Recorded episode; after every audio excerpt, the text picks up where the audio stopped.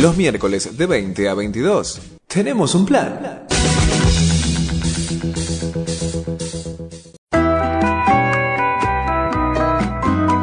En la Asamblea de Flores tenemos un plan.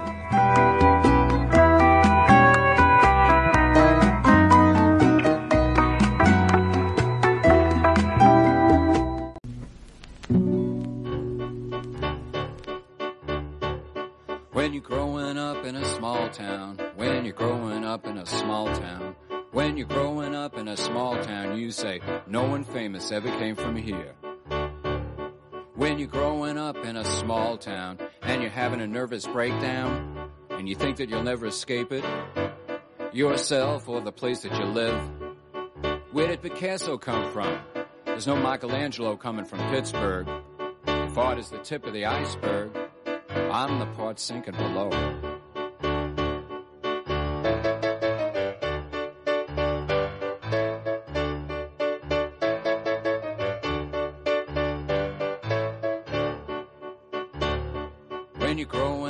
A small town, bad skin, bad eyes, gay and fatty, people look at you funny. When you're in a small town, my father worked in construction. It's not something for which I am suited. Oh, what is something for which you were suited? Getting out of here.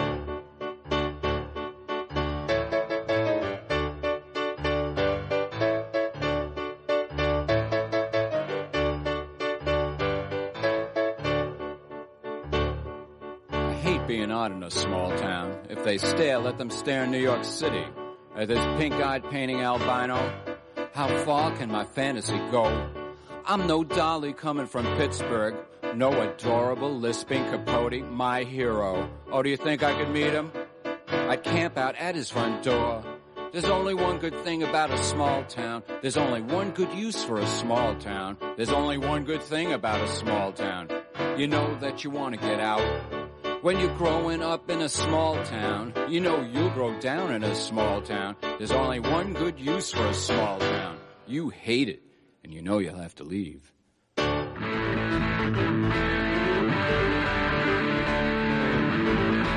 Y estamos de vuelta en Tenemos un plan. Eh, lo que veníamos escuchando, no lo voy a decir yo, lo va a decir eh, el dueño de este momento, de este espacio, el queridísimo Nacho, porque es el momento de Nacho. Muchas gracias. Ignacio, ¿Cómo estás? Todo bien, todo bien acá. Muy muy ansioso. La verdad que Mirá ya venía la hace, no sé, desde que terminé la, la columna pasada venía pensando un poco, viste, qué armar, qué hacer, revisando fechas y bueno, dentro de todo ese menjunje de cosas, encontré que este lunes, este mismo disco que estamos escuchando, Sí. eh, cumplía años. Ajá. 32 años desde la Discaso, salida. 32. 32 años, años. ¿de qué disco? Estamos escuchando Songs for Drella, ¿sí? Ajá. Disco eh, después que sacaron Lou Reed y John Cage después de la muerte de Andy Warhol. Una especie de despedida también, eh, un poco enojados con la crítica eh, por lo que se venía diciendo de, de Andy y eso, pero bueno, ahora vamos a ir explayando un poquito más eh, acerca de eso. Bien. Eh, lo elegí básicamente porque es uno de mis discos más. Creo que lo habré escuchado demasiado desde el 2018, 2019 en adelante. Si bien, bueno, eh, nada, a Lou Reed lo conocí un poco más por el lado de Gorilas, cuando hicieron eh, una canción juntos para el disco de Plastic Beach, que nada, fue para mí una revelación Sí. a, a los 13 años básicamente haber descubierto todo eso. Eh, nada, todos conocemos lo que bueno fue la carrera de Lou Reed solista por fuera de la Velvet, genial. Sí, este es un disco que no eh, es tan no es tan recordado. No es tan recordado, no, tuvo, tuvo un solo tema que sí fue medio sacado como un single, Sí. algo así, Claro. pero no, no, no fue muy, no fue muy hablado, se tocó muy poco, tipo Colores Santos de Cerati Melero, Claro. que no fue presentado básicamente, pero nada, fue muy, muy bien recibido por la crítica, pero no fue muy, eh, tampoco elogiado, tampoco tocaron tanto en vivo, Sí. problemas de Lou Reed y Cale juntos, que no se Una bancaban, pareja un poco sí, pero bueno, conflictiva. Sí, básicamente, para, entrar- para ponernos en contexto, Sí, señor. eh, nada, tenía, yo tenía 13 años, eh, vivía en lo del duende, bueno, yo lo voy a decir el duende, no quiero decir el nombre, ya tuve un- por, por las dudas. No voy a dar nombres. A ver. No voy a dar nombres. No va a dar nombre. Le Ok. a decir el Duende Verde. Vivía todavía con el Duende Verde, allá por Gavilán, eh, a una cuadra de la estación de Tren de Flores, Sí, señor. eh, en un monoambiente que era medio, medio un quilombo, no, no teníamos luz del exterior, entraba por una rendijita capaz algo. Muy mono era. Eh, nada, era un día gris, horrible, feo, me acuerdo precisamente de eso. No salimos porque íbamos saliendo, no salimos y nos quedamos ahí y, y bueno, jugamos toda la tarde a la play con mi hermano. Era una guerra entre los dos para ver a las 4 a las 5 me toca a mi hijo Sí. de puta, bueno. Primeros Era- 90, ¿no? Finales de los 80, primeros 90. ¿Cu- ¿Cuándo lo descubriste vos? Ah, no, No, 90 no, no, existía, todavía no, todavía no No, no, no, el tema, No. la- el, el disco. El disco- el disco de los 90, 2013, yo, yo Se los, lo- lo- lo- los pongo en, en- en esa, Ah, en ese 2013, tiempo. En 2013 tenía Y- 30, ese chico del 2000, es verdad. 23 años después de, Claro, claro, claro, sí, 23 de su salida. después. Y bueno, básicamente veo que el duende viene, nos corta la tele así de una y pone el primer canal de noticias que ve, que, que tiene al alcance, ¿viste? Cuando agarra Sí. el control, apretás 5, entre los primeros 10 can- 10 números de- de- del control, Sí, te manda señor. un canal de noticias eh, y se nos queda al lado mirando la tele. Nada, veo que agarra un libro del estante, va y se encierra en el baño. Nunca lo habíamos visto así, tan, tan impactado a mi, a mi duende, vamos Sí. a decirlo así, al duende verde. Eh, y nada, eh, básicamente lo vemos salir de- con mi hermano del baño, llorando un poco, Sí. y con él, viste, no, no, no entendíamos la razón de por qué. Se había puesto un canal de noticias, a ver, que Racing había perdido 2 a 0 contra San Lorenzo y se había ido al baño, ag- agarró un un libro, y salió llorando. No entendíamos Claro, básicamente nada, sí, exacto. o sea, agarró, fue un- al baño con el libro, salió, y lo veo que lo apoya en la mesa. Y ahí agarro y veo que era un libro que recopilaba todas las letras de los álbumes de Lou Reed. Sí. Eh, Tremendas letras, letras Sí. bestiales. Sí, sí. Eh, La y nada, y la elegancia. ¿no? Sí, quedé impactado y abajo en los títulos vieron que a veces en las noticias a veces corre corren como unas unas, Sí, unas sí. letras rápido Eh, comentaba que había muerto Lou Reed justo ahora en noviembre si no recuerdo un 13 sí. Eh, nada agarra se sienta y yo le digo ¿qué pasa papá? Eh, papá le dije. es mi viejo el duende es el viejo El yo duende le digo es el viejo. Eh, y básicamente me hacen, me agarra, me abre un par de hojas, marca un tema, pone un disco y era esta, esta maravilla. Yo con tres años, sin entender absolutamente nada, me dijo, este disco es básicamente para escucharlo con las letras. O sea, no, no, no tenés otra- yo tampoco entendía mucho inglés en ese momento. Tenés que agarrar, sentarlo y escucharlo con las letras. Y creo que no, no hay hay conozco muy pocos discos que capaz le, le hacen a gente cuando muere y eso creo que es uno de los discos que más representa a, a una persona en toda su carrera, toda su vida, lo deja plasmado de una manera impresionante. Sí, si no conocías, si estabas despistado y no conocías a Warhol, de verdad, cierto, ¿no? Con este disco es como conocerlo, tener Sí, toda, sí. toda, toda la estampa de lo, de, de lo que fue Warhol. Sí, es una mirada también de dos, eh, dos personas que trabajaron con él, que Dos lo personas, sí, sufrieron, muy lo cercanas. sufrieron, lo padecieron, lo amaron, lo, odiaron. sí. sí. Para poner igual un poco más, así en contexto, lo voy a decir muy, muy breve, pero bueno, Andy Warhol era uno de los creadores del pop art, Mm. Sí. productor, manager, fue de- creo que de todo, de, de la Velvet en su momento. Claro. Eh, y después, bueno, también Sí. el creador de la Factory. y, el, eh, el que les metió a Nico. Claro, traigo esta chica modelo alemana que, sí. que canta muy bien y bueno. un poco, un poco rara esa historia. Sí, de, sí, porque ellos decían que no, no, no había no había como una imagen linda de la banda, o algo así creo que era, Sí. y la metieron básicamente a ella, por- no, no porque cantara lindo ni nada por el estilo, sino porque tenían que tener una cara bonita. Sí, porque vendía, porque necesitaban a alguien lindo, Exactamente. Sí. pero No pero quisieron saber ser nada, una, un una gran discazo, música igual. claro. Ella es una gran música, hicieron un discazo, Tiene un discazo, igual sí. la echaron a patadas en el segundo disco ella En el segundo disco, cantó sí. Pero Sí. es que ahí a Lurid le dio como una compulsión de echar y la echó a ella, lo, Sí. lo- lo- lo echó a, Al ratito a lo echó a también, los, sí. los echó a todos, sí. Hasta el, hasta creo que hasta el tercero estuvo Cale por ahí rondando Sí. por, por, por Sí, que sala. para mí, no sé, eh, creo que llegó a grabar los El primeros segundo, dos, el, el tercero sí, no el tercero sé, no sé. Puede ser. Pero bueno, volviendo un poco más a, a este disco. Eh, nada, lo conseguí en su formato vinilo en Brasil, me acuerdo. Ajá. 2018, un viaje rarísimo que tuve así medio de último momento que no, no estaba preparado. A recorrer ahí las calles de, de Bahía. Sí, en, Bahía, en Bahía lo compré. Eh, y ahí me, me volvió la locura por volver a, a escucharlo. Lo compré también sin recordar tanto. de- pasaron varios años que no, no le di mucha bola a este disco. Si bien, eh, bueno, venía escuchando Transformer, eh, eh, Berlín, del, del- hablo del lado de Lou Reed. Sí.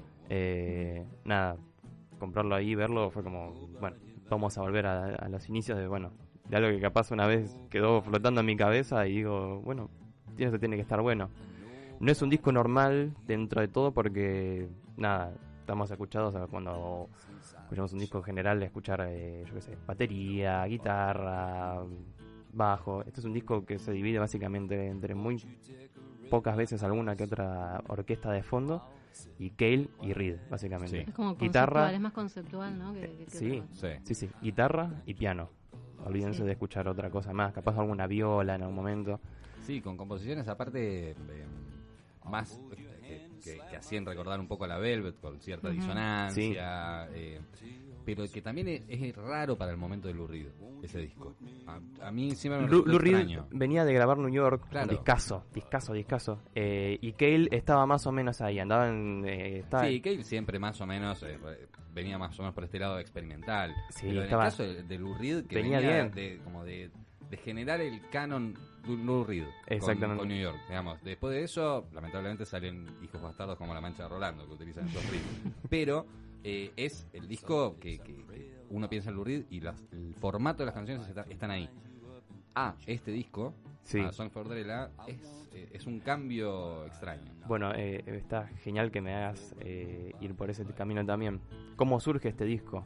Andy muere, si mal no recuerdo, acá tengo anotado, en el 87. ¿no? 87 creo que fue, si mal no Sí, en recuerdo. el 87. Eh, y nada, eh, un par de años después en, salen uno, un libro que recopila los diarios de él, ¿no? Un poco como él contaba cómo vivía su vida, el día a día, viste, más que nada de él.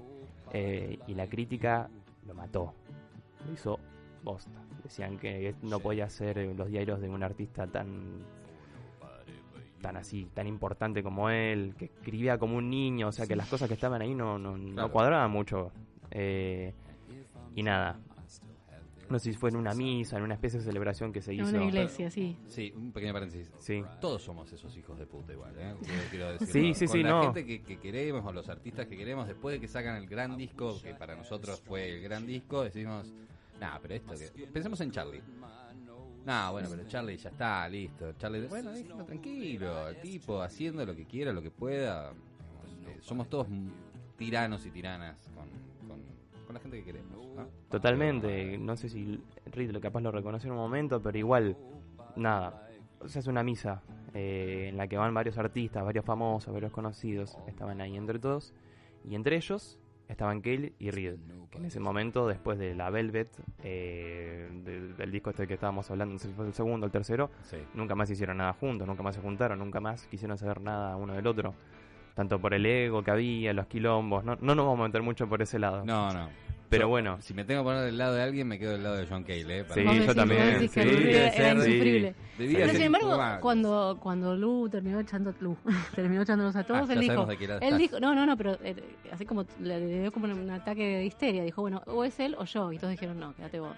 Y ahí se fueron, y la otra que la que está, que está embarazada, bueno, se, se atomizó la banda. Sí, bueno, Y- pero también decir eso en algunas oportunidades, sabiendo por ahí el poder que uno Claro. tiene, no es eh, de igual a igual. Sí, sí, sí, bueno, pero John Cale no le, no le hacía sombra en cuanto No, a- no, Sí, totalmente. recono- no, esto es en términos humanos, ¿eh? Sí, no sí, te sí. escucho un disco de John Cale entero ni a gancho. Sí, no, ojo, no, no. ojo. No, Después, ¿de mirá, verdad? lo- te lo voy a traer algún, algún otro día. tomo. Te lo voy a traer algún otro día. Para mí en este disco es fundamental, Cale, si bien eh, no, Reed seguro. Escribe básicamente todas las letras. Pero bueno, volviendo un poco antes Sí. a, a cómo surge todo esto, eh, en una misa de ellos dos eh, que asistieron, no se querían ni ver, no se querían hablar, y entre amigos, conocidos y eso, dijeron, che, ¿querés hablar con Lu? Y así viceversa con Cale.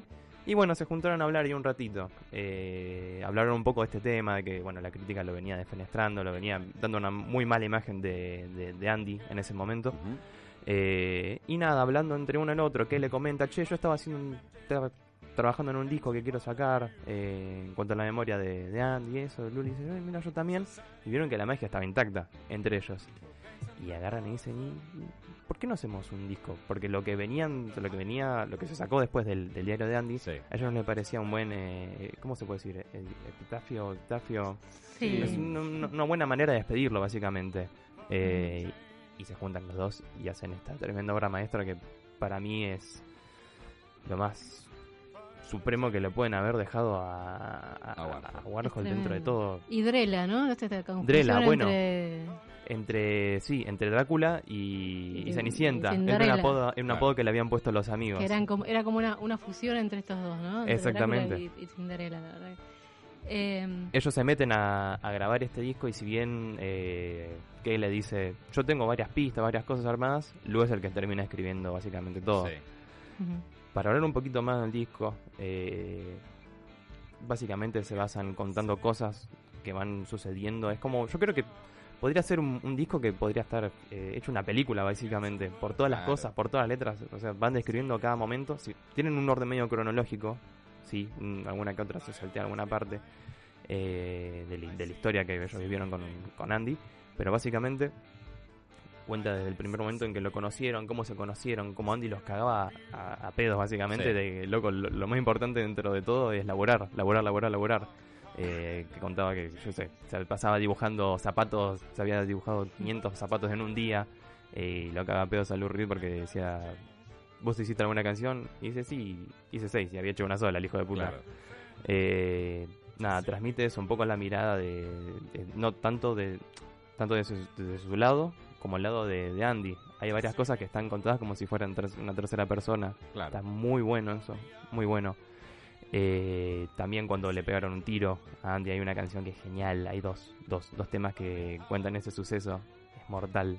Y, y nada, básicamente es, el disco trata de todo eso, de lo que ellos vivieron con Andy, del momento en los que se arrepintieron capaz de, de- de haberlo dejado de lado, porque bueno, como todos sabemos, eh, Lu lo, lo deja en un momento, lo, Lo lo- como que lo, terminan echando, lo terminan claro. echando, sí, sí, sí, básicamente, que él, Andy decía que no le no le financiaba los videos o no le quería pagar, todas esas cosas. Pero es que- una decisión artística que necesaria. Sí, no, también, ¿eh? no digo que Eh, no, no digo que no. Lu, Lu tuvo una excelente carrera solista por fuera de la Velvet, eh, que básicamente lo, lo, lo juntó y lo formó, lo formó Andy. Sí, sí, y eh, también la influencia de Andy Warhol en Lou Reed por ahí fue más, es más relevante eh, en términos generales que en... Bueno, eh, es medio absurdo igual decir esto, porque eh, digamos, el primer disco de la Velvet es uno de los grandes discos. Sí, de- Igual yo al- Pero, el, segundo le tengo el mucho cariño. es bellísimo. Para mí es, es la Biblia negra de la- del rock, te diría. Sí, eh, sí, es un gran disco también. Pero bueno, creo que la influencia más fuerte que tuvieron ellos tiene que ver con, en todo caso, con lo experimental, con el haber participado de Factory, con haber- el haberse encontrado en esos años, Sí. eh, desde las letras, desde la música, desde los contactos que empiezan a hacer también, ¿no? Digo, la relación Bowie, Bowie Reed también Sí, está, está sí. nutrida en ese Bueno, en eh, ese Bowie le produce el segun- segundo primer disco al Reed. Claro, Eh, Berlín. Sí, eh, no, eh, Transformer. Eh, Transform- Ah, Transformer, Transformer. sí, sí, sí. Berlín creo que también, pero Transformer fue el... el- Eh, Sí, es el gran disco de, de Reed, sí. Eh, ¿Tenés algún tema en particular que digas, mira, est- estos temas que no sonaron en la radio son temas, eh, son los mejores temas del disco? Y eh, para mí el último, el último tema que ahora, cuando cerremos la, Vamos a ir con ese. columna, vamos a cerrar. ¿Por qué te parece que ese tema, qué tema es en principio? Eh, el tema eh, se llama eh, Style Takes. Eh, lo canta Cale, como te había dicho antes. ¿viste? Si bien Sí. Reed hace todas las letras, eh, ellos se vieron tan, tan comprometidos y sabían que lo habían vivido tanto que, nada, calculo que lo habrán hecho un poco Reed, un poco Cale. Eh, cuenta un poco la historia de... ¿Cómo te lo puedo explicar? Eh, de cómo Cale lo conoció a, a Andy. Eh, si bien va marcando eso, eso, el piano como suena y la orquesta como suena es como si sonara un disco de, es como si fuera un disco de Cale, eh, si no me recuerdo el segundo o tercero, tiene muchas influencias de ahí eh, y más, más que nada va contando como como lo conoce la primera vez, las cosas que le va diciendo, como lo que te remarcaba antes, Claro. el trabajo, el trabajo de como él ve- venía de una familia que yo que sé, se esforzaba mucho para hacer las cosas, eh, como los cagaba a pedos, básicamente. Y, y nada, para mí es- ese tema es bellísimo. Cómo lo va describiendo, cómo lo va demostrando como si fuera imágenes. Yo sé que- no sé cómo Sí, es, muy visual, Hay es muy que- plástico. Ahí eh, sí, es muy plástico. Para mí es- es Ahí un también disco- hay un logro, ¿no? Porque es un, un disco que sonoro, es como sonoro y plástico. Hay una especie de, Sí. de- de Eh, sinestesia ahí que es, que es Warhol mentira. Es, cuando, cuando vos interpretás de esta manera es como cuando traducís, pienso, ¿no? Cuando vos lees un, un libro eh, al español bien traducido al inglés, es como si lo estuvieras leyendo en inglés. Claro. Y acá vos escuchás estas canciones y es como estuvieras, si estuvieras viendo la obra de Warhol. Va, a mí por lo menos me genera eso, ¿no? Como tiene una cosa muy plástica. Recomiendo, recomiendo escucharlo con las letras, básicamente, porque si no se van a perder un montón Claro. más. Yo no, Claro. sé, yo no sé mucho de inglés y básicamente tengo que tener ahí la- las, las letras traducidas. Sí. Eh, también habla mucho del estilo, cómo lo marcaba Andy en ese momento. Eh, vos tenés estilo, vos no tenés estilo, como esa decisión eh, Sí. de agarrar, yo que sé, la cámara en algún momento y decir vamos a grabar. eh, esas cosas va, va describiendo en ese tema. Para mí es, es el mejor tema de- del disco, pero por lejos. Por lejos. Recordemos que estamos en la de Nacho en este preciso instante, recorriendo las canciones Song for Drella de eh, John Cale y Lou Reed. Y pueden comunicarse con nosotros, dejarnos un mensaje, mandarnos un audio al 11 57 58 29 62. 11 57 58 29 62.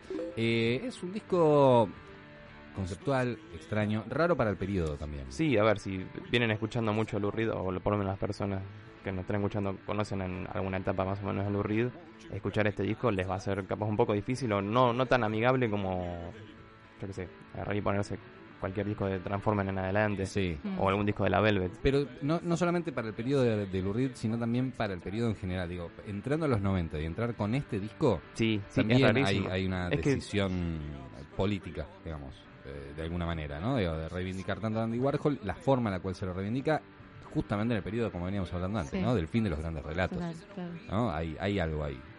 Y estuvo, lo grabaron esto, grabaron... Eh, lo grabaron en los, en los 90, en el 89 ya lo venían tocando, capaz por alguna que otra que otro lugar raro, ¿viste? Alguna iglesia. Una sí, iglesia. sí. Ah, que- que, hubo claro. una, creo que no sé, no hay un documental que está dando vueltas. El documental este que es el, año pasado, el año, sí, en 2021 salió. Sí. Creo que se presentó en festivales en, en San Sebastián, en Cannes. Eh, es un, un documental que ahí también, bueno, que él es el que se encarga de llevar ahora como... como de- El que- de- el guardián de la Claro, memoria, Claro, ¿no? de la memoria. ¿Viste eso? Como no, no valora suficientemente a alguien hasta que se muere. No, pero la verdad que es muy... Yo, yo vi fragmentos, la verdad que no lo vi, este, me gustaría mucho verlo. Es de... mm, Espera que voy a buscar. Todd Hines. Dicen que es buena, Sí. ¿eh? dicen que está Sí. como al nivel de Get Back, eh, aparentemente, va en, ese, va en ese plano. Es- sí, y la, la construcción visual me parece fue fragmentada, ahí como no sé, documental de Pero también me, Zappa. me parece que está grabado, eh, está filmado la presentación del disco. Sí, Sí, sí. sí, ahí sí. Este disco se presentó, si mal no recuerdo, en un teatro. eh, la- no sé quién, no me recuerdo bien quién, lo, quién es que lo, quien dirigió todo, como las imágenes que se iban proyectando atrás y eso. Pero tuvo una presentación de. Fue tremendo en ese momento. Eh, si bien ellos, como te decía antes, estaban peleados, eh, verlos juntos de vuelta en un escenario a Kelly Lou Reed Ah, eh, sí, era. claro, sí, sí. Si bien. Y él había un poco fantaseado con volver, porque él es así, te, te echo y te, y te, y Sí. te vuelvo, te vuelvo a pedir. Bueno, Eh, y no, John Cale no quiso saber nada. eh, después de esas presentaciones no quiso saber nada, nada, pero dio pie. No te a- diga que el chaval es un Claro. jodido. No, ¿eh? no, No, ojo. John Cale no quiso saber nada. No, no, y porque quién era un jodido. Porque- claro. di- dio pie a una futura reunión con la Velvet que terminó terminó pasando después, Sí, pero solo fueron Sí, nada. sí. Fue una Porque aparte, exhalación, fue una exhalación. Mucho tiempo después, digo, ya estamos grandes. Eso es muy de en acá, es ¿no? muy argento esto, ¿no? De seguir tocando de, de dos minutos 40 años después y que Ey, yo ey, ey, Sí. Me voy a meter, me voy a meter. No, no, pero digo, es así, ya está, no tienen esa es la Sí. elegancia de la que hablo, la elegancia Sí. que yo reivindico en estas bandas que saben cuándo decir adiós. Sí. ¿Y volver para qué? Claro, claro. Eso es lo que muchas veces se replanteó, se replanteó Cale, eh, si bien estaba muy, como te digo, muy peleado con, con Lou. Dieron un, un par de recitales con la Velvet después de, no sé, ¿cu- ¿cuántos fueron? ¿20, 30 años más o menos? y, eh, Del 70 y, 70 y pico. Y habrán sido veintipico de años, sí. Se volvieron a juntar Claro. en el 93, 94 por ahí, pero después más de eso, nada, nada. Y nada, el di- eh, quiero remarcar algo. Este disco termina con un tema hablando Reed como si estuviese hablando a, a Andy y pidiéndole disculpas, también viendo un poco al lado ese rencoroso que tuvo él hacia hacia Andy en los últimos momentos cuando también la crítica también venía haciendo bolsa. Eh, nada, como una carta de despedida y un perdón y un. Nada, te quiero hasta el más allá. Claro, que hay amor ahí, eh, ahí hay una trois, un Sí. trois interesante. Hay algo de familia, Sí. ¿no? De, de esa familia me- en medio... Esa happy family que podrían decir los Ramones, eh, medio, medio Sí. deforme, ¿no? De, Sí, sí, de sí. Factory. Eh, pero bueno, pese a todo, hay, hay amor. Y hay- se decía que había una historia ahí capaz de, de amor entre. Contalo, contalo. Entre, entre Reed Y Warhol. Y a Warhol. Sí. Sí, Ajá. sí, Sí. sí, se hablaba mucho de eso. Había rumores, eso, pero bueno. Todo con pinzas y hasta ahí nomás. Es que suele pasar esto, yo no puedo dejar de llevarlo a mi, a mi Lorca y Buñuel Sí. y, y, este Dalí, ¿no? El, el amor que le profesaba Lorca a Dalí este, este, este, estaba ahí, después todos estos, estos roces eh, artísticos yo tienen que ver también con estas cosas. Acá no sé, acá no sé, pero sí, se rumorea, se rumorea Y que, después- que había. eh, sí. No importa No que importa, haya pasado, que no haya pasado. Sí, sí, lo que, si el resultado Son- es este. Sí, Son claro. todos grandes artistas, eh, vanguardistas en un montón de cosas. Así que nada, eh, les agradezco por haberme dado el espacio para hablar de este disco hoy, que para mí es parte de, parte de mi vida. Y bueno, yo creo que si algún día llego a morirme, ojalá me hicieran algo así, boludo. No sé, es, es tremendo. Eso es eso. No, Cuando muramos, bueno. hagan, háganos un Pero hay que, claro, uno tendría que ser Sí, consciente sí. de ser amigo de gente talentosa como Claro. Lou Reed También, y, sí, sí. ¿no? y John Cale. No, es, tremendo. Es un Pero, eh, pensaba en un Nacho de 13 años, ¿no? Rompiéndose la cabeza con esto. Porque te rompe Sí, la cabeza. Esto te rompe la cabeza. eh, te lo rompe a los 13 años, te la rompió para siempre. Sí. Como Sí, decía, sí, te, eh, te- te jodió el hardware. ahí. Eh, era, era raro salir, era raro ver salir a mi viejo del baño que pensaba que había cagado durante tres horas y ver que estaba ahí, el duende verde, el viéndolo salir con el libro de Lou Reed y llorando, viste, algo raro, pero sí, a los tres años me, me impactó un montón y bueno, me dejó lo- esta semilla que hoy en día les vengo a compartir a ustedes Qué y a recomendar. Hermoso. Hermoso. Gran recomendación, efectivamente, de... Eh, nos estamos, ya estamos escuchando la canción. No, No, estamos- todavía no. No, perdón. Eh, gran recomendación, entonces tenemos para la semana. Tenemos ya para tirar, pa- para largo, porque nos vamos a estar viendo eh, acá un par de semanas, tres Ya semanas. veremos. Porque Veremos. capaz que lo hacemos venir antes porque lo extrañamos. Nosotros queremos, nosotros queremos. Vengo y lo- queremos lo- seguir hablando. los veo del otro lado. Les traigo otro lado bebidas espirituosas.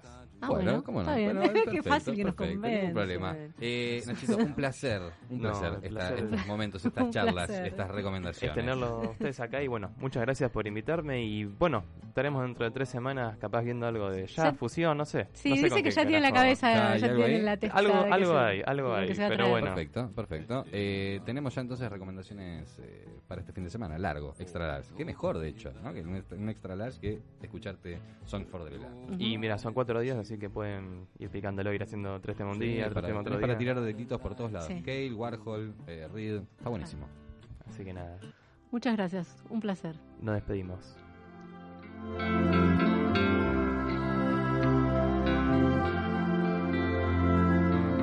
You've got the money, I've got the time. You want your freedom, make your freedom mine. Cause I've got the style it takes. And money is all that it takes. You've got connections, and I've got the art. You like attention, and I like your looks. And I have the style it takes. And you know the people it takes. Why don't you sit right over there? We'll do a movie portrait. I'll turn the camera on. And I won't even be there. A portrait that moves. You look great, I think. I'll put the Empire State Building on your wall. For 24 hours glowing on your wall. Watch the sun rise above it in your room.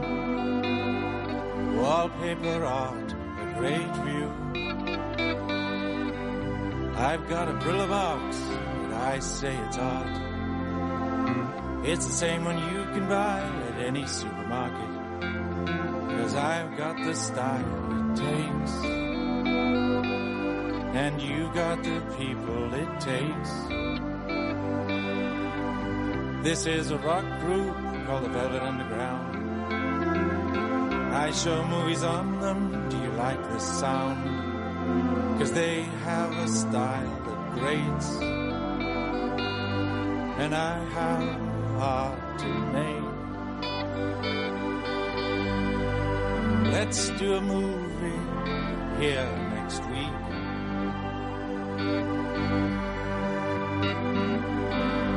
We don't have sound, but you're so great, you don't have to speak.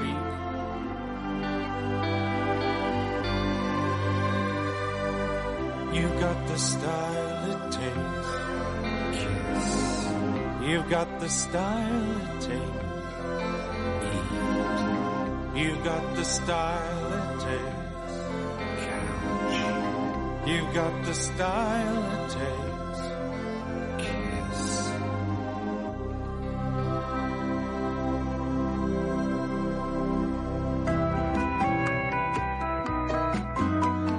La Asamblea de Flores tenemos un plan.